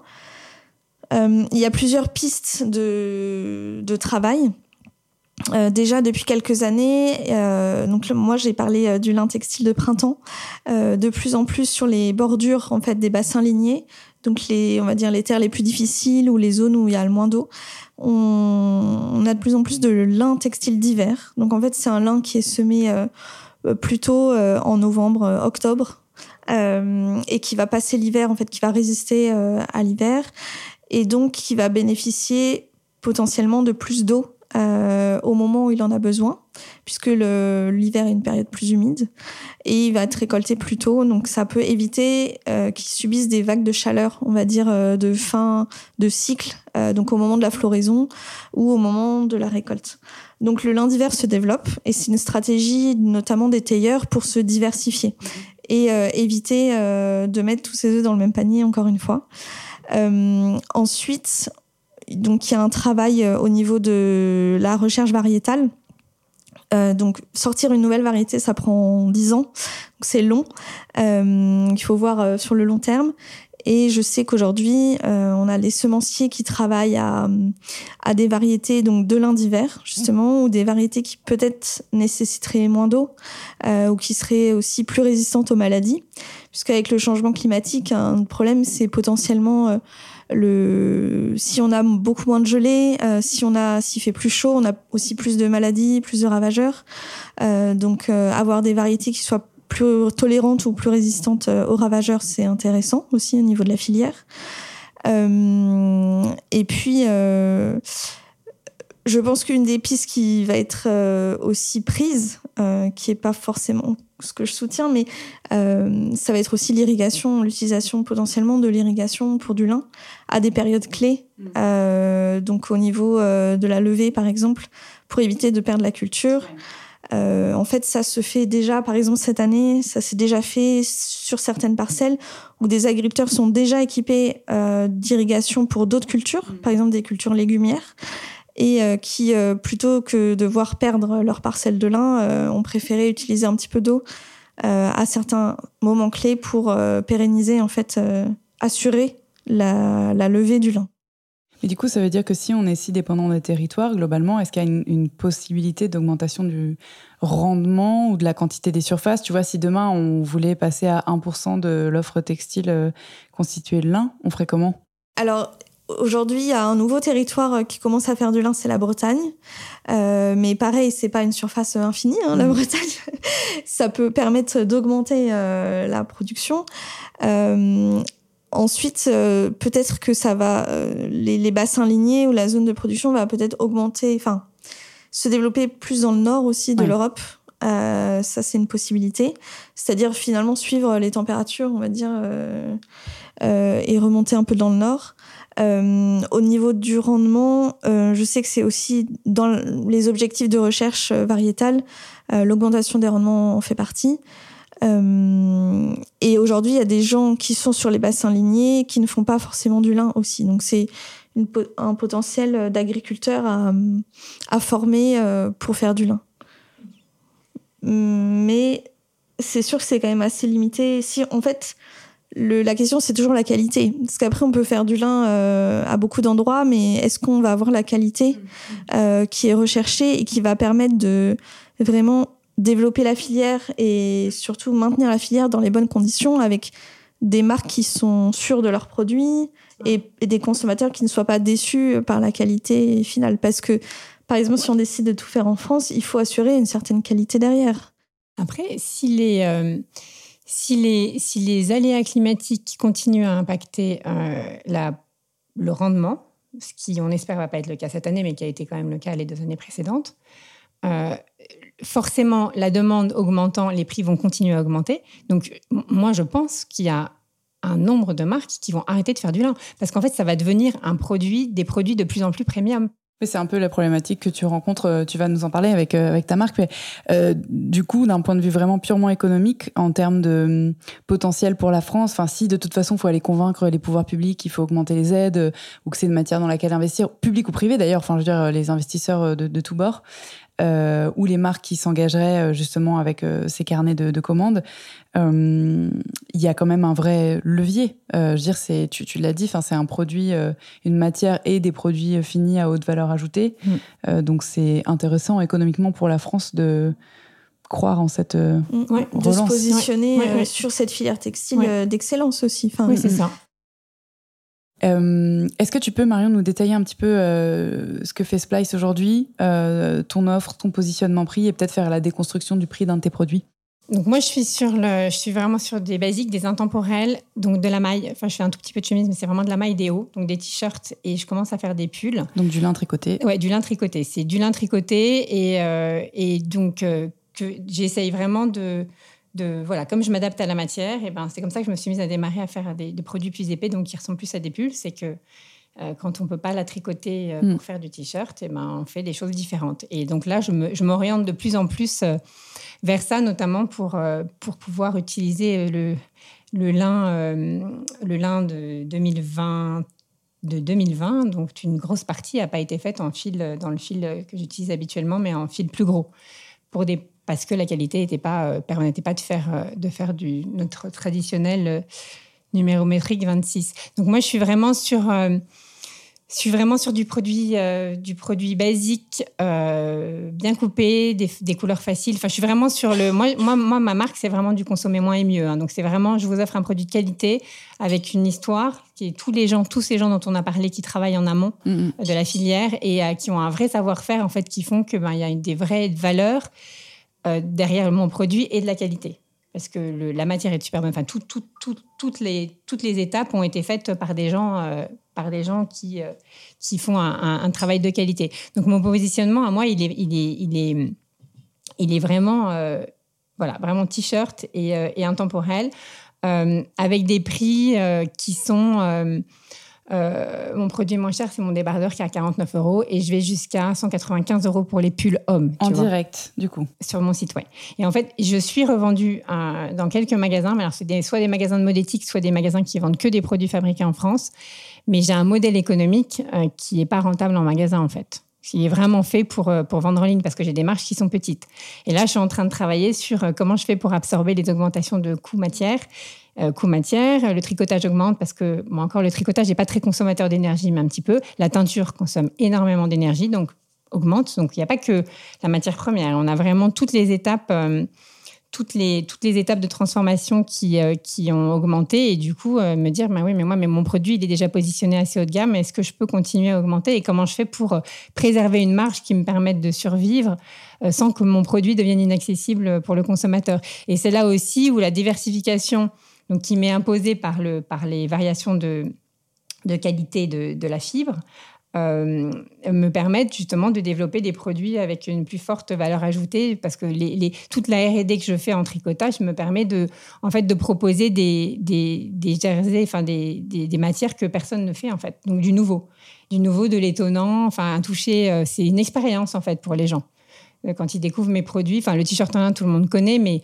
le t-shirt plus épais ou le pull, c'est vraiment un toucher. Tu vois, ça, ça, ça en est. Euh, euh, voilà, donc c'est. Donc ça veut dire que, ouais, en fait, cette, euh, cette volonté de maîtriser toute la chaîne, c'est à la fois énormément de contraintes et en même temps, c'est ce qui fait qu'aujourd'hui, tu tiens et tu as cette flexibilité ouais. de t'adapter. Oui. Et en dehors de, de la matière donc première, est-ce qu'il y a des, alternatives que tu as creusées, par exemple le lin recyclé, tu vois, est-ce que ça existe? Alors non, aujourd'hui ça n'existe pas. Il n'y a pas de, a pas de projet de recyclage pour le lin. Euh, j'ai commencé, euh, j'ai approché Refashion pour qu'il lance un projet, mais il faut qu'on ait des, euh, il faut qu'on ait euh, une grosse quantité de matière en fait. Mais peut-être qu'avec avec l'important on va y arriver parce qu'ils ont pas mal de, de déchets aussi. Donc euh, on garde tous 100% de nos déchets. Moi, j'ai tout gardé depuis le début. Mhm. Donc, il y a euh, euh, chute de confection et les, problèmes, les, les, déchets dus à des problèmes de qualité, parce que ça, j'en ai eu beaucoup, beaucoup au début. J'en ai beaucoup moins maintenant, mais donc des, des morceaux qu'on ne peut pas utiliser. Donc, euh, il y a cette piste-là. Et euh, je suis en contact aussi avec... avec Enfin, il y a d'autres acteurs de la filière qui sont intéressés par lancer des projets, mais aujourd'hui, on n'a pas de, n'y a pas de structure qui soit capable, qui ait testé le défibrage et qui soit capable de, de, refaire du fil. Après, si on arrive à le faire un jour, ce sera super. Euh, on n'arrivera pas à refaire du t-shirt avec euh, du, du, On n'arrivera pas à faire un fil qui permette de refaire du t-shirt, mais si on pouvait euh, euh, même le recycler en ameublement, ça resterait super. Mais il n'y a pas de projet. En fait, je suis trop petite pour, pour avancer toute seule là-dessus parce que moi, j'utilise un, un volume qui est vraiment très petit. Mm -hmm. Mais avec d'autres, euh, avec d'autres, euh, on, on enfin voilà, il faut qu'on arrive à, à, ce qui est un, à, à, être capable de faire sur le lin ce qu'on fait avec le coton et avec le, le, synthétique. Quoi. Et le levier, du coup, avec tout ce que tu as euh, mis en place, tu vois, et cette connaissance de, de l'ensemble de ta chaîne, euh, l'option B2B, c'est une chose à laquelle tu as réfléchi, tu vois, produire pour d'autres finalement? Oui, alors produire pour d'autres, oui, j'y ai pensé. Ah bon, après, il y a l'important qui fait ça, très bien. Euh, sur sa gamme. Donc euh, moi, je pourrais... En fait, moi, je me verrais plus... Euh, moi, je travaille avec l'important. Enfin, je fais partie, je suis tu actionnaire de l'important. Ouais. Euh, donc l'important, c'est un tricot, tri, les tricoteurs et euh, façonniers donc de t-shirts en lin. donc lin bio. Enfin, pour l'instant, exclusivement du lin bio. Après, bon, voilà, le, le, le les réalités de production et de prix font que, font que peut-être que l'important utilisera du conventionnel et que ça, c'est, on s'est dit que c'était possible. Mais voilà, donc l'important a un positionnement, l'important fabrique pour d'autres marques des t-shirts en lin bio. Donc il y a beaucoup de t-shirts en lin bio qu'on voit dans les magasins qui sont fabriqués par, qui sont fabriqués par eux. Ils ont une offre produit qui est assez courte puisque c'est vraiment, euh, enfin, pour, pour, qu'une, pour que ce type de société fonctionne, il faut que, il faut que les gestes soient connus par cœur et, et rapides. Mm. Donc c'est vraiment des produits qui sont simples. Donc, euh, donc qui, qui pourraient, l'important pourrait très bien faire mes t-shirts basiques, enfin mes t-shirts, euh, mon, t-shirt à manches courtes. En revanche, je, moi, je, je, je, je m'interroge justement sur la partie euh, B2B, mais plus sur des produits euh, sur lesquels moi, j'ai une valeur ajoutée parce que j'ai fait de la R&D. Donc, donc je, commence à... Enfin, en fait, je, j'ai un panel de matières que je suis capable de faire avec un fil. Et je pense que là, ça pourrait être intéressant, oui, d'accompagner des marques et de, et de les aider à développer des collections, mais pour leur permettre de proposer des produits différents de ce qu'on voit Mhm. mmh. euh, actuellement, en fait. Oui. Oui, parce que c'est vrai qu'on en a très peu parlé, mais il y a un potentiel créatif euh, sur le lin en soi, sur le lin blendé. Enfin, il y, a des, ah des tas de choses ah hallucinantes ah, qu'on peut faire avec du lin en, termes d'habillement. Ah oui, oui. Non, mais moi, je, je, moi, je me bride. Hein, pour, pour, faire, pour, avancer, pour faire mon test, parce qu'il y a tellement de possibilités. Après, il y a tellement de possibilités quand tu travailles avec des acteurs qui, sont, qui aiment le challenge, parce qu'encore une fois, c'est une matière qui est compliquée à travailler. Tu tricotes pas le lin de la même façon que tu tricotes le coton, c'est pas les mêmes réglages, c'est pas la même résistance à la tension euh, ni à la torsion. Donc voilà, donc il faut vraiment avoir quelqu'un qui a envie euh, de faire de la R&D. Mais une fois qu'on a trouvé des gens comme ça, et j'en ai trouvé, c'est, il, faut se, il faut se forcer à arrêter parce qu'il y a tellement de possibilités. Et en fait, on se rend compte que on a tellement à faire, il y a mm. un tel potentiel. Et d'ailleurs, euh, j'ai vu le Linden Day organisé par la Confédération européenne du lin et du chanvre. Le, les, Italiens en maille, ils sont tellement forts par rapport à nous, tellement avancés. Nous, en fait, on redémarre. C'est comme si on était reparti de zéro. Ça fait pas longtemps qu'en lin, on sait faire autre chose qu'un t-shirt transparent en maille. Tu vois alors que les Italiens, ils font des pulls depuis toujours. Nous, on sait plus faire ça, en fait. On sait plus faire ça. Et c'est pareil. C'est vraiment, euh, profitons des savoir-faire qu'on a, qui ont envie de redévelopper ça et qui puissent, qui sont en général, qui sont même pas en général, qui sont pas des gens euh, qui sont plutôt des gens près de la retraite, pour qu'ils puissent transférer cette compétence et que le savoir-faire continue. Parce qu'il pour moi, il y a, on, on, recommence. Sur le tissage, on n'a pas vraiment perdu, mais sur le tricotage, on est, il y a tellement de choses à faire. Et en fait, moi, je voudrais vraiment réussir à démocratiser le lin, tu vois, comme matière qui peut remplacer mais complètement le coton. Mais du coup, tu as une approche à travers Splice euh, qui est très euh, B2C, euh, et tu, tu, fais de l'évangélisation auprès de tes clients et ça marche et c'est génial. Mais dans ton discours et ta motivation, j'ai l'impression qu'il faut aller chercher des leviers industriels et des financements qui sont à même de porter justement ces changements-là. Bah oui. Si tu devais, tu vois, aller lever des fonds, déjà, ce serait pour quel euh, type de, production Ce serait pour euh, du B2B, pour du B2C, enfin, ou voir de la R&D comme tu viens de le mentionner. la question, c'est peut-être, euh, voilà, si demain, tu vois, tu peux avoir X millions sur la table, où est-ce que tu les mets? Et, dans ce cas, bah, comment tu comment tu pitches ce projet-là? Oui, là pour l'instant, je suis pas en mode, je, je, suis pas en mode aller chercher des millions. Je me dis aujourd'hui, je, je en fait, je suis toute seule, ou enfin, j'ai une stagiaire d'habitude, mais voilà, enfin, je ne peux pas développer plus. Je, je, me sens complètement bloquée.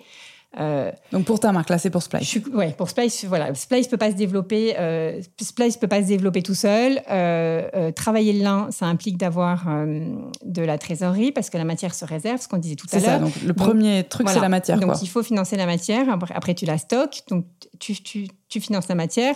Ensuite, tu la tricotes, tu la stockes. Et ensuite, tu confectionnes et tu stockes. Alors moi, je travaille vraiment en flux tendu sur la confection. Je fais vraiment des mini prods. Donc c'est pas cette partie-là qui, qui mobilise le plus de trésorerie c'est vraiment la partie réservation de fil et tricotage. Et ça, pour être en mesure de grossir, il faut être en mesure d'avoir de la réserve de matière. Tu peux pas dire, ben, OK, vous voulez des t-shirts. Si une boutique me, fait une me passe une commande, je vais pas leur dire, bah oui, dans six mois. Euh, euh, donc, en fait, voilà, il y a besoin, pour pouvoir se développer, j'ai besoin d'avoir euh, d'avoir davantage de trésorerie. Moi, je suis partie là sur par rapport à mon modèle, par rapport à ma croissance actuelle et en, activant des leviers pour augmenter euh, pour augmenter euh, mes ventes en B2B, euh, donc en, digital, en B2C digital et en B2B, mais pour l'instant juste en développant mes ventes en boutique. je, serai, je pars sur du 70% online et 30% en boutique. J'ai besoin de maximum 250 000 euros en fait pour, pour, vraiment, pour vraiment décoller l'année prochaine. D'accord. Et après, donc sur tout ce qui est euh, euh, la partie plus euh, développement donc industriel, accompagnement, pourquoi pas de son effort, tu vois, de R&D sur les différentes manières de tricoter, les différents usages et tout. Est-ce que ça, il y a besoin de cash ou est-ce que parce que tu, nous dis que tu as fait tout un tas d'essais, mais finalement c'était financé, autofinancé quoi. C'était toi en R&D avec ta marque. Ben en fait, oui. Enfin, disons que les essais, bah, les essais, ils sont faits avec ma matière. Donc c'est moi qui finance la matière et ensuite euh, c'est euh, moi je travaille avec des gens qui enfin on travaille en c'est vraiment des relations de confiance et de bonne intelligence donc en fait les gens avec lesquels je travaille, ils voient tout à fait l'intérêt de développer. Donc en fait, c'est un effort collaboratif. D'accord, qui n'a pas besoin d'être. non. Euh, comment dire, ceux pour lequel tu n'insistes pas trop. Ouais, non, mais vraiment, mais le truc, euh, le truc, c'est vraiment, j'ai besoin de trésorerie et j'ai besoin d'avoir des gens pour, pour travailler avec moi parce que moi, je suis vraiment euh, sur la production, mais le marketing et la com, ils ne sont pas tout seuls. Donc, j'ai vraiment besoin de, il y a besoin de gens pour avoir, pour activer les leviers qui permettent à la marque de se développer. Depuis le début de, de la marque, c'est quoi peut-être l'écueil ou les écueils principaux ou principaux que tu as rencontrés et que tu n'avais pas anticipé? Alors, le premier, c'est de démarrer seul. Ça, c'est un vrai. Si c'était à refaire, je ne referais, pas. J'aurais trouvé les moyens des deux. Je ne dis pas que j'aurais pas lancé mon projet. J'aurais forcément lancé Splice quand même, mais j'aurais cherché quelqu'un parce qu'en fait, tu... il y a besoin de complémentarité, il y a besoin de motivation, il y a besoin de regard extérieur, de challenge, de confrontation et de d'énergie. Enfin, voilà. De, euh, Donc ça, c'est vraiment la chose, la chose la plus importante. Euh, et, euh, et, en fait, tout, le reste va avec parce que, parce qu'en fait, si on est tout seul, on fait en fonction de soi. Donc, euh, alors pour les modèles, je me suis. En fait, j'ai un écosystème. Moi, j'ai vraiment grandi avec l'écosystème du Made in France. Donc, j'ai beaucoup de, de, de, regards bienveillants, extérieurs, euh, bienveillants et amicaux qui me conseillent. Donc, tu vois, je demande, par exemple, je, je peux je peux questionner sur est-ce que ce produit-là c'est une bonne idée, voilà. Donc ça, ça m'aide quand même pas mal. Mais malgré tout, euh, et en fait, il n'y a personne pour cadrer et te mm. dire bon, bah là, tu t'arrêtes, là, tu arrêtes de développer, il faut que tu vendes. Tu as ça comme produit, euh, ton modèle économique, c'est ça. Donc, tu développes tes ventes, tu te poses, tu développes tes ventes et ensuite tu continues. Moi, je suis vraiment. Moi, en fait, je suis tellement euh, absorbée et, motivée par la filière qu'en fait, tout ce qui permet d'avancer, je, me laisse embarquer dedans et j'y vais. Et j'ai du mal à me. En fait, j'ai du mal à me positionner du côté business. Je suis beaucoup plus du côté opérationnel à, à vouloir que les choses avancent, tu vois. Et donc, en fait, et donc, on en revient toujours au même, c'est qu'il faut être entouré des bonnes personnes pour avoir euh, un plan stratégique, euh, des objectifs financiers et puis euh, des, indicateurs de suivi et un, vrai pilotage, quoi. Et ça veut dire qu'aujourd'hui, tu n'es pas fermé à l'idée de t'associer, par exemple Ah non, pas du tout. Ok. Ah, pas du eh tout, ben, mais même un au contraire. Un troisième site. Ah, oui. ok. D'accord, oui, non, effectivement, on sent dans ton discours qu'il y a cette marque et, qui est incroyable et enfin les produits sont, sont dingues et on a envie de la faire rayonner en B2C, mais on sent que ce qui t'anime, c'est entre autres ça, mais c'est aussi l'amont, ce qui est hyper porteur pour ta marque, à condition effectivement de changer d'échelle et d'avoir euh, un peu plus de confort euh, financier. Donc ça s'entend bien, c'est très cohérent. Euh, est-ce que tu veux partager avec nous quand même une petite, une petite victoire, un truc dont tu es particulièrement fier depuis le début de cette marque? Une victoire. Un accomplissement, enfin. Mais pour moi, et ce qui me, ce qui fait que, ce qui fait que je continue, que j'avance et que je suis là où je suis, c'est que c'est justement, c'est toute, c'est vraiment toute la partie intégration à la filière euh, et ça c'est, c'est en très grande partie grâce à l'association, la Chambre Bio, où, où moi j'ai vraiment à cœur de comprendre comment fonctionne la filière amont, et eux, ils ont un vrai retour positif moi qui suis en leur, bout de chaîne, finalement, ils ont un vrai, un vrai retour hyper positif sur ce que je fais moi. En fait, ça marche dans les deux sens. Eux, ils sont contents euh, de voir que, leur, que, tout leur travail, euh, que tout leur travail permet d'avoir mes produits. Et moi, et moi, à l'inverse, je dis, ben oui, mais moi, mon produit sans mm. vous, en fait, il n'aurait aucun sens. Et ça, c'est vraiment le... Euh, bah, c'est vraiment ce qui... C'est, pour moi, c'est un... C'est, oui, c'est un super avancement et c'est c'est même une victoire quotidienne en fait. Ah ouais, c'est clair parce que enfin de toute façon la maîtrise de bout en bout de ta chaîne de prod, je pense que peu peuvent s'en s'en targuer et c'est de sacrée prouesse en soi. Bravo pour ça. Mais c'est important d'arriver à se poser un peu sur euh, tu vois les, les, choses déjà accomplies. On voit souvent la quantité de boulot qu'on a, mais moins celle qu'on a abattue. Ouais. Euh, j'ai une question un peu naïve, mais euh, avec ces différences de coûts, ces différences de qualité, euh, de certification, d'appellation euh, Made in France ou pas, est-ce que ce serait possible, vraiment d'un point de vue purement communication et offre, je ne parle pas de, des difficultés d'amont sur la fabrication du produit, mais de laisser le choix au client sur ton site web d'acheter un produit en lin bio ou en lin conventionnel, fabriqué en France ou fabriqué en Europe euh, et puis finalement d'avoir deux prix, voire à l'extrême de dire bah, d'une année sur l'autre, on peut avoir euh, plus ou moins 10% de mm. tarifs euh, variables. Est-ce que c'est pas vers là qu'on va finalement? Alors, j'ai déjà une grande partie de mes produits qui est disponible en lin bio et en lin conventionnel. Et c'est très compliqué. pour le consommateur. De comprendre, du coup. Voilà, de comprendre. Et c'est difficile d'expliquer le lin bio sans dénigrer le lin conventionnel. Et, et sachant que le lin conventionnel, c'est déjà très bien. Donc, c'est, pour, mes clients, c'est compliqué. Euh, pour moi, à gérer, c'est très compliqué. Et moi, je, moi, si je pouvais avoir que du 100% bio, 100% français, je serais très, très contente. Donc, euh, le, la, le, dès le, de, le, fabriquer une partie en Europe, moi, je l'envisage pas du tout parce que pour moi, la partie savoir-faire est super importante. Mmh. Euh, et même la fabrication, enfin, des, des, façonniers, il y en a qui ferment tout le temps, ça continue. Enfin, dire, le textile ne va pas bien en France. Donc, euh, je veux, ça, je c'est pas quelque chose que j'envisage.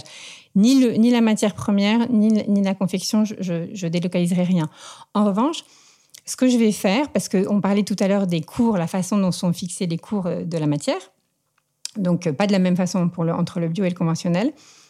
Euh, ce que je vais faire, c'est que je vais, euh, je pense, avoir finalement plus qu'un seul prix par produit et euh, communiquer sur mes approvisionnements. Voilà, cette année, j'ai acheté tant de tonnes de lin euh, bio, tant de tonnes de lin 100% français. Expliquer pourquoi, vraiment expliquer ma démarche, mon positionnement euh, sur, enfin ma démarche sur le 100% français le, et le, le, biologique, et être transparente sur mes appros et avoir un seul prix dans, dans le produit. Donc, ton t-shirt, tu ne sauras pas s'il est euh, bio ou pas, d'accord, 100% français ou pas, mais tu sauras que la démarche, tu, en fait, tu pourras connaître le pourcentage mmh. en fait de, euh, de, de bio, de 100% français. Mais je pense que je vais, je vais passer, voilà, je, je, vais avoir une approche plus globale parce que les prix vont continuer à fluctuer. Et si je veux pouvoir avoir quelque chose qui est possible d'expliquer aux consommateurs sans avoir de variation de prix. Je pense que c'est en fait finalement, je pense que c'est la meilleure façon. Oui, ça associé à un gros effort de pédagogie de toute façon vers lequel on va, parce que là, le prix du blé a été multiplié par X. Enfin, je veux dire, à partir du moment où on peut comprendre que le coût de l'alimentation varie, certes, c'est plus facile parce que le produit n'est pas transformé, ouais. mais on mais peut oui. comprendre aussi que le coton coûte plus cher parce qu'il y a moins d'eau, parce que le pétrole, parce que si, parce que là. Donc, euh, ouais, ça semble intéressant d'apporter cette information euh, directement au consommateur pour lui permettre de, de, faire des choix. En tout cas, moi, mmh. j'aimerais bien avoir euh, le choix. Est-ce que tu peux nous, nous donner euh, en exemple la différence de prix produit fini entre un t-shirt donc en lin bio fabriqué en France et un t-shirt en lin conventionnel fabriqué en France? Et peut-être ensuite Pauline tu peux reboucler avec finalement le prix producteur payé pour la matière première? Alors moi, moi la différence de prix entre les deux est de 10 euros sachant que j'ai 3 euros d'écart en coût. En euh, coût pour la matière Oui, en okay. coût matière. Et donc, euh, produit fini, 10 euros. Ouais. D'accord. Et Pauline, sur... Euh...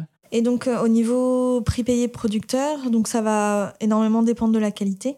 Euh, en tout cas, entre un lin bio et un conventionnel de même qualité, enfin à qualité égale, on a une différence de prix entre euh, plus 30 centimes à plus 1 euro par kilo donc de fibres longues euh, payées producteur, sachant que plus on a de la qualité, plus le différentiel va être important. Euh, le en... prix au kilo en moyenne euh, Donc euh, pour du lin bio, euh, on va dire une année normale, on est autour de 3 euros, 3,50 euros le kilo fibre longue. Et on, le producteur touche aussi de l'argent sur les coproduits donc notamment les étoupes qui sont utilisées dans l'ameublement, mmh. euh, qui euh, sont autour de 1 euro le kilo. D'accord, qui sont euh, agglomérées pour faire du bois composite, c'est ça Alors là, non, ça peut être aussi filé, enfin taillé, filé, enfin voilà, peigné, filé, pour faire du fil grossier selon la qualité des étoupes. Et pour les étoupes de moins bonne qualité, effectivement, ça, peut, ça part en, en matériaux composites ou même en papier, euh, qui est le plus bas niveau euh, d'utilisation. Alors j'ai trois questions pour finir, euh, qui sont les mêmes pour vous deux. La première, si vous aviez plusieurs millions, euh, vous feriez quoi respectivement Peut-être pour le, le, le, côté agro, Pauline, et puis pour le côté indus slash marque, Marion? Si j'avais des millions, j'aimerais les investir euh, au niveau de la hum, sécurisation de l'approvisionnement du lin, du lin, du lin bio, on va dire, je vais prêcher pour ma paroisse en Europe, euh, parce qu'aujourd'hui, donc euh, beaucoup de lin bio aussi part en Chine, et donc les les filateurs européens euh, n'ont pas la matière en fait euh, pour répondre à la demande. Alors c'est aussi fonction de la qualité, hein, puisque en, les filateurs européens recherchent une certaine une certaine qualité et euh, les filateurs chinois prennent plus euh, au tout venant. mais en tout cas, peut-être assurer, enfin, pouvoir assurer des prix producteurs qui permettent de sécuriser l'approvisionnement de la filière en Europe et d'engager les différents maillons de la filière à, acheter aussi ces matières euh, et donc euh, potentiellement à diversifier aussi euh, voilà la gamme de fils qui est proposée, pouvoir développer de nouveaux marchés. Enfin, je pense que ça permettrait de voilà d'avoir une filière plus locale, mm. plus résiliente aussi, enfin localement. Mm. et notamment sur la filière bio, comme on est sur une filière encore plus restreinte, encore plus localisé et encore plus fragile face aux grands acteurs, aux, grands acteurs, euh, je pense que ça, ça permettrait euh, vraiment une, un meilleur aussi engagement des producteurs euh, sur la durée pour la culture du lin, du lin bio. Et puis ensuite, euh, je sais que au niveau de la filière, donc euh, au niveau des acteurs qu'on rassemble au sein de l'un et Chanvre Bio, il y a de réels besoins pour euh, moderniser aussi les équipements, enfin les machines, moderniser les usines, et puis former des gens former de la main-d'œuvre pour euh, travailler, euh, travailler cette matière qui est quand même très particulière. Tout à l'heure, Marion disait que on a beaucoup de retraite, proches de la retraite ou retraités finalement, et il y a un vrai besoin de former des jeunes, d'attirer euh, des jeunes dans ces métiers-là, dans les usines, mais aussi voilà des créateurs qui peuvent s'engager encore un CTA. Ce qui est cool, c'est que c'est hyper concret. C'est-à-dire que tu, tu c'est pas des promesses de OK, je mettrai des millions dans la R&D pour recycler du lin, alors que d'après ce qu'on a compris, voilà, entre le gisement, le gisement, le, la transformation, etc., ce serait compliqué. Là, c'est vraiment, bah, en fait, il y a des machines, il y a des moyens. Euh, euh, on manque un peu d'humain, un peu de financement, un peu d'engagement de la part des marques, mais globalement, c'est c'est un peu clé en main, quoi. Là, il y a plus qu'à y aller. Marion? Oui, alors moi, je, pour mon activité, je verticaliserai en fait, moi, j'adorerais, euh, j'adorerais euh, euh, faire partie de, enfin, avoir dans ma, avoir dans ma, dans ma, dans ma société des gens qui, qui, qui, transforment mes produits. Donc, par exemple, un tricoteur. Enfin, en fait, j'aimerais vraiment développer la partie tricotage, confection. En fait, faire comme une école du lin qui permette d'avancer, qui permettrait d'avancer plus vite en R&D et de former des gens euh, qui de former des gens à travailler la matière qui pourraient ensuite aller travailler chez d'autres mais avoir euh, en fait avoir euh, une production intégrée de la transformation du fil jusqu'au produit fini pour pouvoir en fait vraiment avancer dans la démocratisation du lin et dans le avancer dans le savoir le travailler différemment quoi. Et vraiment moi j'aimerais vraiment vraiment pouvoir travailler avec des industriels là-dessus. Très bien. Qu'est-ce que vous avez envie d'entendre dans ce podcast? N'importe qui. Euh, J'essaie de réfléchir à cette question. Sur le lin? N'importe. Euh, alors, un, expert, une marque, euh, une start-up tech, toute personne susceptible de faire, d'accélérer la, transition écologique et sociale de cette industrie Modelux. Ah, Jancovici tu l'as déjà reçu? Ah, je... I wish Moi aussi, I wish mais ouais, ouais. Jean-Marc Jancovici, ouais. Est bien. très, très, très, très, très pris. Je sais. Je recommande à tout le monde ah euh, son passage dans euh, Génération Do It Yourself, euh, oui, pendant deux heures et demie, il parle et c'est rarissime de l'entendre autant et c'est.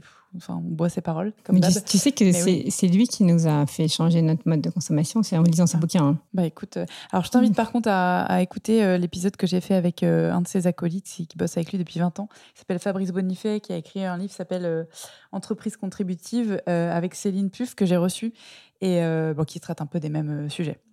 Ok. Sinon, il y a, hum, je pense à Pierre Schmitt de ah oui Pierre Schmitt. Emmanuel tu connais non. Le, patron du groupe Velcorex donc c'est lui qui alors lui il a rouvert une filature de lin euh, en Alsace mais une filature de lin au sec. Ça j'en ai pas parlé parce que c'est pas enfin parce qu'en fait il, fait euh, c'est une autre technologie de filature qui permet de faire du fil plus épais. Donc tu n'utilises pas la fibre longue pour c'est vraiment voilà les fibres plus courtes et donc, il a rouvert une filature il y a, ça doit faire presque deux ans maintenant. En 2020. Ouais, 2020. Mmh. ça marche. Et lui, il est, euh, enfin, il a une expérience dans le textile et il est euh, passionnant et dans le lin. Et ils ont euh, réouvert cette filature, ils ont maintenu des emplois locaux, enfin l'industrie du lin, mmh. avec un tissage associé à une filature. Mmh. Et c'est vraiment aussi une expérience Enfin, c'est aussi les salariés qui ont été moteurs de la reprise de l'outil euh, industriel localement. Donc, euh, je trouve qu'en termes de, maintien des savoir-faire Ouais. et de, ils font beaucoup de recherches encore. Enfin, Ouais. c'est Ouais, euh, c'est une entreprise euh, centenaire, mais mais il y a vraiment beaucoup de R&D, notamment sur Mm. le lin et sur les matériaux composites. On Mais d'ailleurs, un- l'association travaille étroitement avec lui. Bah, c'est un, un des membres de l'Orient Chambre Bio. Oui, c'est vrai que lui, c'est vraiment une, une personnalité tellement riche, tellement enrichissante et, et active dans la, dans la relocalisation et le développement, de la- le redéveloppement du textile, de l'industrie textile. Mm. Ça me fait deux sacrés targets, hein, mais euh, Ouais. avec Bah, plaisir. Pierre, on peut t'aider. hein. Challenge accepted. Et alors, euh, dernière question. Euh, Est-ce que vous avez une reco culturelle, bouquin, podcast, article, thèse à potasser sur les sujets qu'on vient d'évoquer? Bah, Peu importe le, la thématique, mais sur le lin, au sujet, euh, enfin le, le lin matière, le lin euh, textile. Moi, c'était un peu plus large que Ouais. juste le lin, mais je j'ai lu récemment euh, donc euh, un ouvrage qui s'appelle Reprendre la terre aux machines, qui a été euh, édité donc au Seuil par l'Atelier Paysan, qui est une coopérative sur euh, les outils euh, agricoles. Donc c'est plus un livre agro pour le coup, euh, mais avec un point de vue global sur qu'est-ce qu'on fait de nos systèmes alimentaires, qu'est-ce qu'on fait de nos systèmes agricoles, où est l'innovation et pour qui en fait. Et voilà, je recommande cette lecture qui est très transversale à plein de sujets, euh, qui met l'agriculteur au centre, enfin les producteurs et productrices euh, au centre aussi de, de ces révolutions euh, agricoles. Ça me fait penser au bouquin de Vandana Shiva euh, qui nourrit l'humanité. Euh, même veine qui est, qui est, qui est aussi euh, très enrichissant et très simple d'accès. Je mettrai tout ça dans les notes. Marion, ou ça peut être une rêve culturelle, même un- quelque chose que tu as lu qui t'a fait du bien récemment. hein. On, prend, on prend tout. Non, sur le lin, franchement, euh, en écrit, il n'y a vraiment pas. Il n'y a rien de. Il faut venir aux rencontres Ouais, c'est LC ça. Bio Ouais, tous les ans.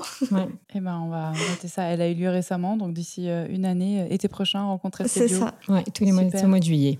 Pour Bon. tous les professionnels de la filière textile, l'imbio et chanvre et au-delà aussi, puisque là, cette année, on avait plus de 250 participants et l'année dernière aussi. Donc, ce qui est pour notre association euh, une belle réussite de On rassembler tout ce monde. Merci beaucoup. Et euh, ben, longue vie alors, euh, Alain et Chambre Bio, à Splice. Merci. Et, euh, à l'année prochaine. Merci pour votre écoute. Si vous êtes encore là, c'est peut-être que vous avez appris des choses et apprécié cet épisode. La meilleure façon de nous le faire savoir, c'est de partager ce podcast sur vos réseaux, par email ou de bouche à oreille, et de laisser un commentaire iTunes 5 étoiles, ainsi que de vous abonner à la chaîne sur la plateforme d'écoute de votre choix.